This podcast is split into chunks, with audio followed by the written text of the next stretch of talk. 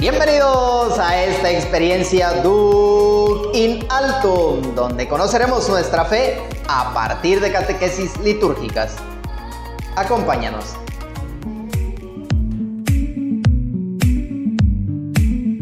Bienvenidos a un episodio más de las catequesis litúrgicas, un espacio donde dialogamos sobre el quehacer de la iglesia. Acompáñanos y descubre algo nuevo de tu fe. En este podcast responderemos a la pregunta, ¿cuándo celebrar? Y para saber cuándo, cuándo debemos de celebrar, necesitamos tener claro lo siguiente. Existe un tiempo litúrgico. Este tiempo está desarrollado bajo diversos aspectos y cumple su ciclo que llamamos año litúrgico. También debemos tener presente el Día del Señor, el santoral en el año litúrgico y la liturgia de las horas. ¿Cómo ves, Omar? Pues muy bien, David, ahora sí, ante este preámbulo que ya habíamos hecho, vamos a comenzar con pues esta primera pregunta. Vamos a desarrollar el tema del tiempo litúrgico. Por lo tanto, me gustaría hacer la pregunta, ¿no? ¿Cómo marca la liturgia el tiempo? Podemos decir que el tiempo en la celebración litúrgica se convierte en un tiempo para Dios. La iglesia considera que su deber es celebrar la obra de salvación de su divino esposo, es decir, en este caso Jesucristo. Eh, ¿En qué días? Bueno, en días determinados a través del año. Esto lo encontramos en el Catecismo de la Iglesia Católica en el número 1163. Pero como sabemos, cada semana conmemoramos la resurrección del Señor, a la cual le llamamos la Pascua semanal. semanal. ¿Recuerdas, David, este, en qué día Sí, pues cada día estamos, bueno, este día estamos siempre en misa como mandamiento de la iglesia, ¿verdad? Pero pues yo creo que también los, nuestros fieles, todos, los, todos los fieles laicos sabemos, que es el día domingo, el día del Señor. Exactamente, el día domingo. Y que más adelante hablaremos sobre, sobre ello. Bueno, entonces, ya habíamos dicho, bueno, que celebramos por una parte la Pascua semanal, semanal y por la razón de nuestra fe en Jesucristo se le da el realce de celebrarlo también una vez al año, a la cual llamamos, bueno, pues la Pascua anual, ¿no? Junto con esta pasión en la máxima solemnidad de la vigilia el sábado santo. Recuerda todo este acontecimiento, recuerda que el pueblo de Dios desde la ley mosaica tuvo fiestas a partir de la Pascua. ¿Para qué? Para conmemorar dar gracias, perpetuar su recuerdo y enseñar a las nuevas generaciones a conformar con ellas su conducta. Con esto, pues cada vez la iglesia celebra el misterio de Cristo. Por lo tanto, entramos al hoy de Dios. Del momento de nuestra realidad, entramos al hoy de Dios. Del hoy de nosotros, entramos al hoy de Dios y a la hora de la Pascua de Jesús que atraviesa y guía toda, toda, toda la historia y por lo tanto pues todo el tiempo este, humano al cual nosotros lo conocemos como el Kairos, perdón, el Cronos. Entonces nosotros vivimos en el Crono y en el momento de este, celebrar la Eucaristía, celebrar este, la Pascua semanal, semanal o la Pascua anual, pues entramos en ese hoy de Dios que es ahora sí el Kairos, ¿no? Un tiempo en plenitud. Así es, un tiempo oportuno, ¿no? Más que nada sería la visión, ¿no? Nuestra visión como cristianos, pues vivimos en ese tiempo oportuno de Dios, ese kairos que tú dices, Omar. Y el cronos es para aquel que vive sin esperanza, ¿no? Un tiempo devorador que te consume, que te aplasta, que te quita todo lo que necesitas hacer, ¿no? Porque el tiempo se va.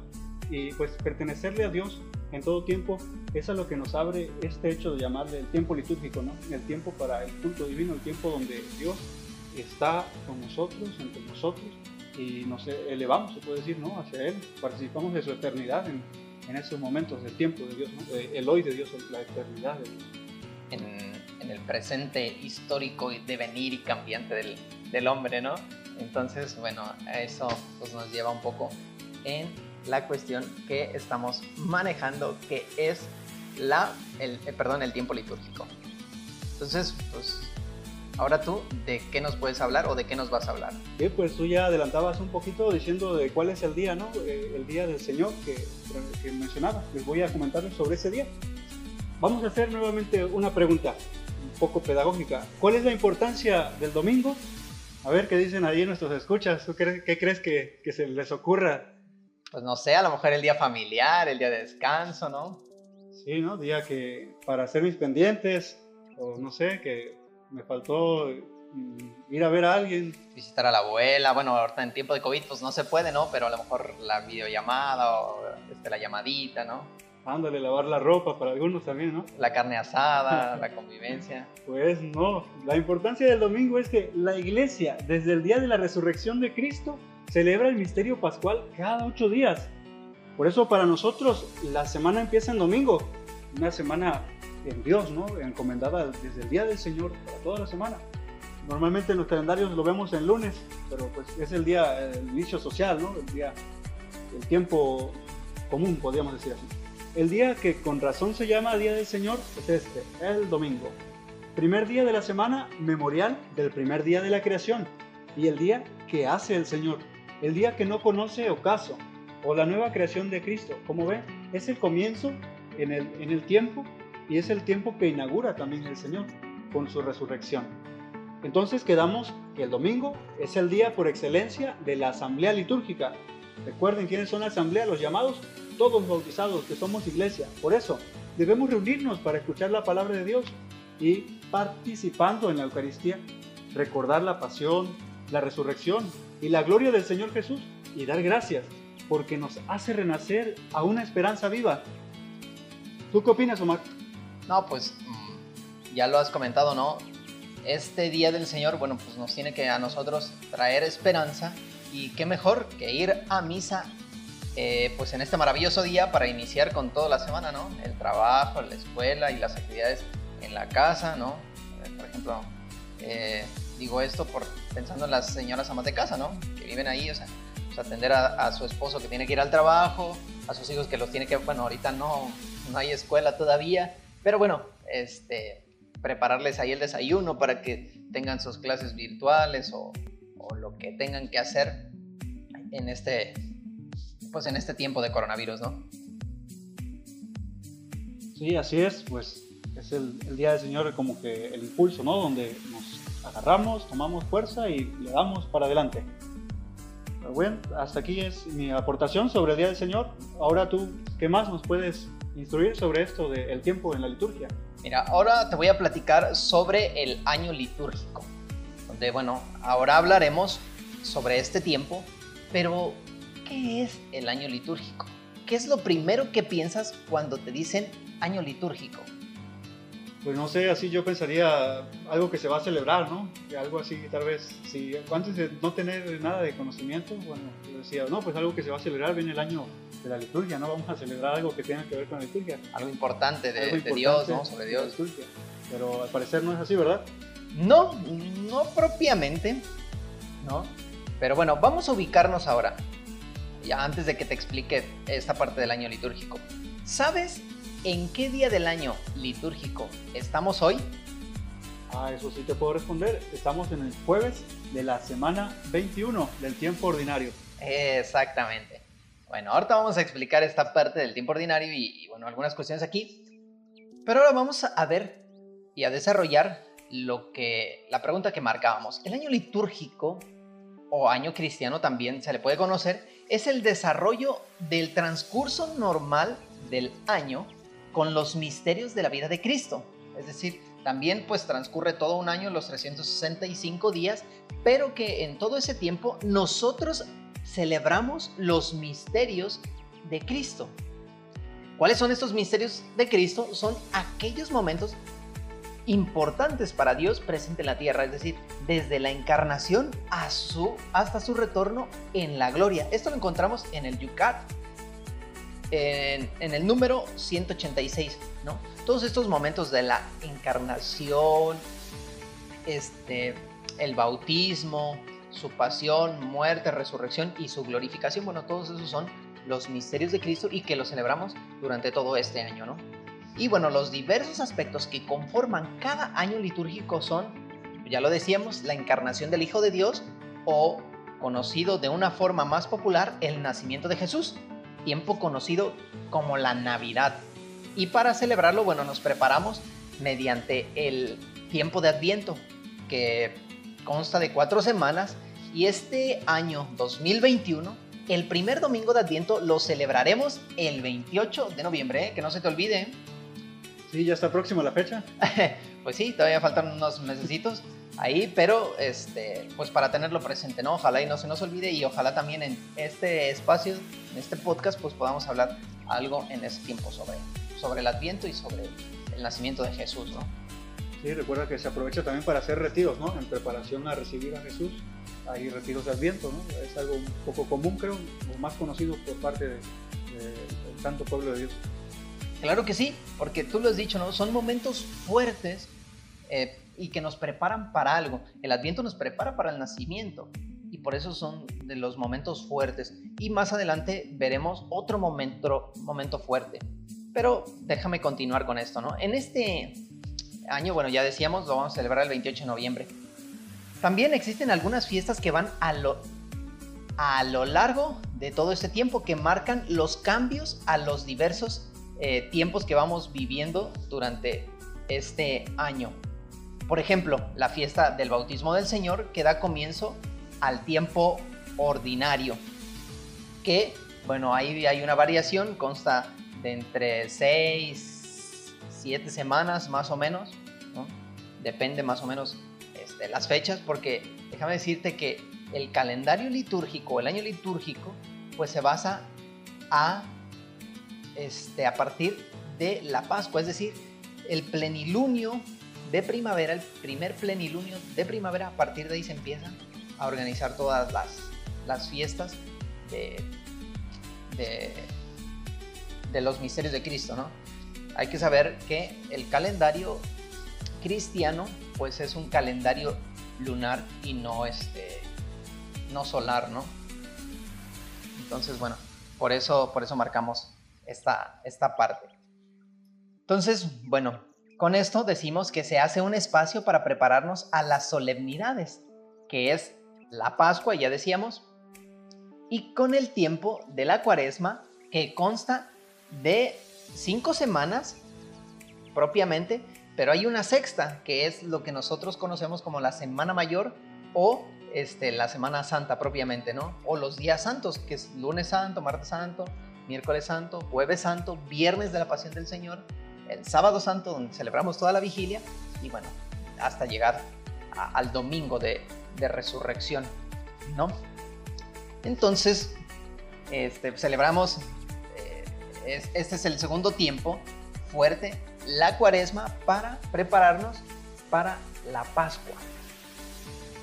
Con el tiempo de la cuaresma, eh, ya bueno, ya decíamos las cinco semanas seis semanas de la cuaresma, luego celebramos el ciclo pascual, que consta de siete semanas y culmina con la fiesta de Pentecostés para continuar con el segundo bloque del tiempo este, ordinario. Entonces, en este caso, este segundo bloque del tiempo ordinario es más grande o de mayor duración que el anterior. ¿Por qué? Porque aquí pues hay unas variaciones, ¿no? Depende depende de las cuentas, pero siempre vamos a terminar en la semana 34, ¿no? Entonces, si culminamos en la, en la 7, a veces vamos a empezar en la 8 o en la 9, dependiendo pues también las cuentas, pero para que lleguemos al final de la semana 34 siempre, con la solemnidad de Cristo Rey. A partir del trido pascual, el tiempo nuevo de la resurrección llena todo el año litúrgico, lo que decíamos hace rato, ¿no? A partir de ahí se empieza a, este, a organizar todo el año, el año litúrgico. Por eso, la Pascua es la fiesta de las fiestas y dirá San Agustín, es la vigilia o la madre de todas las vigilias, ¿no? En el concilio de Nicea, en el año 325, todas las iglesias se pusieron de acuerdo para que la Pascua cristiana fuese celebrada el domingo que sigue al primer plenilunio bueno, al plenilunio de primavera, ¿no? Entonces, ya que hemos mencionado el año litúrgico, recordemos los diferentes tiempos dentro del año, que son Adviento, Navidad, Cuaresma, Pascua y bueno, los dos bloques del tiempo ordinario. Así es, Omar. Pues algo un poco denso. Para mí siempre ha sido complicado todo este asunto de las semanas, las fechas. Yo espero que pues, ahí puedan darle repetir a, a, este podcast y poder volver a contar, ¿verdad? Revisar su calendario, ver que caen diferentes fechas. Las celebraciones, ¿verdad? No siempre son las mismas. Hay solo algunas fiestas que sí siempre serán puestas en una fecha tal, ¿no? Pues sí, es este, interesante, ¿no? Darse cuenta que el año no solo se rige por el calendario que tienes ahí, que te regalaron en la carnicería, en la tiendita, sino que hay algo que nos rige propiamente desde este ciclo lunar, a partir de la Pascua del Señor, ¿no? el misterio mayor, su resurrección, de ahí nos ordenamos a todo, ¿no? A celebrar todo el misterio de la vida de Cristo. Y que ahorita pues no los vas a compartir, bueno, eso espero, ¿no? Las otras distribuciones que, que se hacen dentro del calendario a partir de, eh, pues, el santoral. Y bueno, antes de que comiences a desarrollarnos esto, espero no haberlos confundido. Y como decías, bueno, si hay, hay este, una cosa que no quede muy clara, pues volver a repetir el podcast para que sea una reproducción más. Nos cuenta una reproducción más, no, no es cierto. Sino, bueno, para que quede claro, ¿no? O pues, simplemente ya más adelante lo diremos, ¿no? Cualquier duda, pues nos puedan escribir y la podamos aclarar, ¿no? Darle respuesta a estas Así es. Al final daremos a dónde nos pueden escribir para cualquier duda. Pues ya lo decías Omar, de lo que hemos dicho de este año litúrgico, tenemos presente ahora el santoral litúrgico. Y no es más que hacer memoria de los mártires y de los demás santos, por ello de ahí la palabra santoral, con especial amor, venera a la bienaventurada Madre de Dios, la Virgen María. Nos dice sobre esto el Concilio Vaticano II en la Constitución Sacrosanctum Concilium, en el número 104, que cuando la Iglesia en el ciclo anual hace memoria de los santos, proclama el misterio pascual cumplido en ellos, que padecieron con Cristo y han sido glorificados con Él.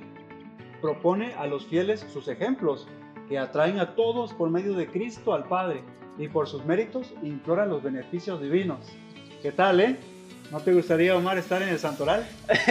pues claro que sí. Bueno, ya de perdis no estar en el santoral, pero eh, ser partícipe de, de, la presencia, de estar en la presencia divina y contemplar a, este, a Cristo o a Dios cara a cara. No importa que, o sea, ser santo, eso no cabe duda, pero pues no importa que mi nombre no aparezca en el santoral, ¿no? Ok, sí, pues la intención aquí, a mí me agrada eso que dice, ¿no? Por sus méritos imploran los beneficios divinos, ¿no? Cuando pedimos la intervención a uno, es por su cercanía a Cristo en la vivencia de su vida. Entonces ellos interceden por nosotros.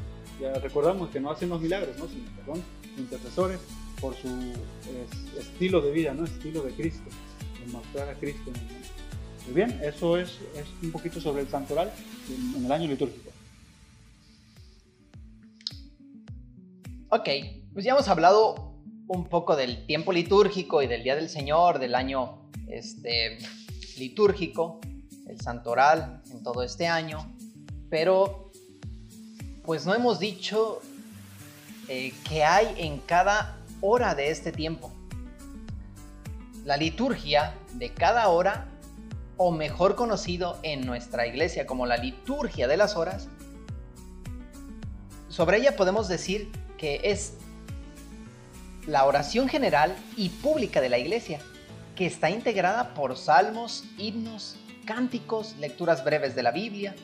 Por ejemplo, ¿sabías, David, que existen siete tiempos de oración durante el día en, en esta liturgia? Sí, claro que sí. Son tiempos oportunos para ser presente a Dios, ¿no? En tu vida. Claro que sí. ¿Nos puedes compartir cuáles son los tiempos? Bien, pues son la vigilia, que es cuando se realiza el oficio de lectura eh, la alabanza de la mañana, que le llamamos laudes. A las 9 de la mañana se considera la hora tercia también. Y a las 12 del día, eh, la hora sexta, a las 3 de la tarde, la nona. Y la oración de la tarde, que son las vísperas. Y completas, que es la oración de la noche o para antes del descanso. Esos serían los tiempos en que pues, eh, esta liturgia de las horas nos acompaña ¿no? para rezar y para hacer, como ya lo decías, para ser presente en esos momentos a Dios en nuestras vidas y en nuestras actividades, ¿no? Consagrar, sí, ¿no? A Dios en nuestras actividades. Exactamente, consagrar. Bueno, de este modo todo el mundo da un espacio en el tiempo para Dios. No solo los presbíteros lo hacen, o los obispos, o nosotros eh, como seminaristas, personas consagradas, o que vamos en el, en camino de consagración, o los monjes eh, son los que rezan la liturgia, ¿no? Sino en muchos lugares hay cristianos que para aumentar su fe, para cimentar su fe, para alimentar eh, su caminar, pues la realizan, ¿no? Es importante y consagran su día a día y hora tras hora a Dios. ¿Qué te parece? No, está muy bien, pues ahí quienes nos escuchan podrían preguntarle a su párroco, ¿no? O al vicario ahí, oye, ¿qué es, qué es eso, padre, de, la liturgia de las horas, ¿no? ¿Cómo puedo rezar con usted? Tal vez lo estemos comprometiendo un poquito, ¿no, Mara? Que ahora tengan que, que dar este, pues, espacio, ¿no? Para orar con ellos, tal vez las laudes, a veces se rezan en algunas parroquias por la mañana. Cuando ves al padre ahí con un libro, dice uno, ah, tiene la Biblia, así algunos piensan, ¿no? Pero es unos, son unos libros, sí se puede llamar así, que son la liturgia de las horas alguna está dividida en cuatro tomos, ya hablando ahora sí de la parte material o física de esto, ¿no? Y otra que es la liturgia de los fieles, en, un solo libro se encuentran todo esto que hemos dicho, salmos, bueno, que he compartido más, eh, las oraciones, los cánticos, una lectura breve y preces, las intenciones, ¿no? Con las que la iglesia consagra, ¿no? Cuando uno reza, reza con toda la iglesia, juntos en este trabajo de, cada hora, ¿no? Este obrar de Dios a través también de nuestra voluntad, ¿no? De, de inteligencia, como la disponemos a Dios. Sí, claro, y este, en esta liturgia también está organizada así como lo decías, ¿no?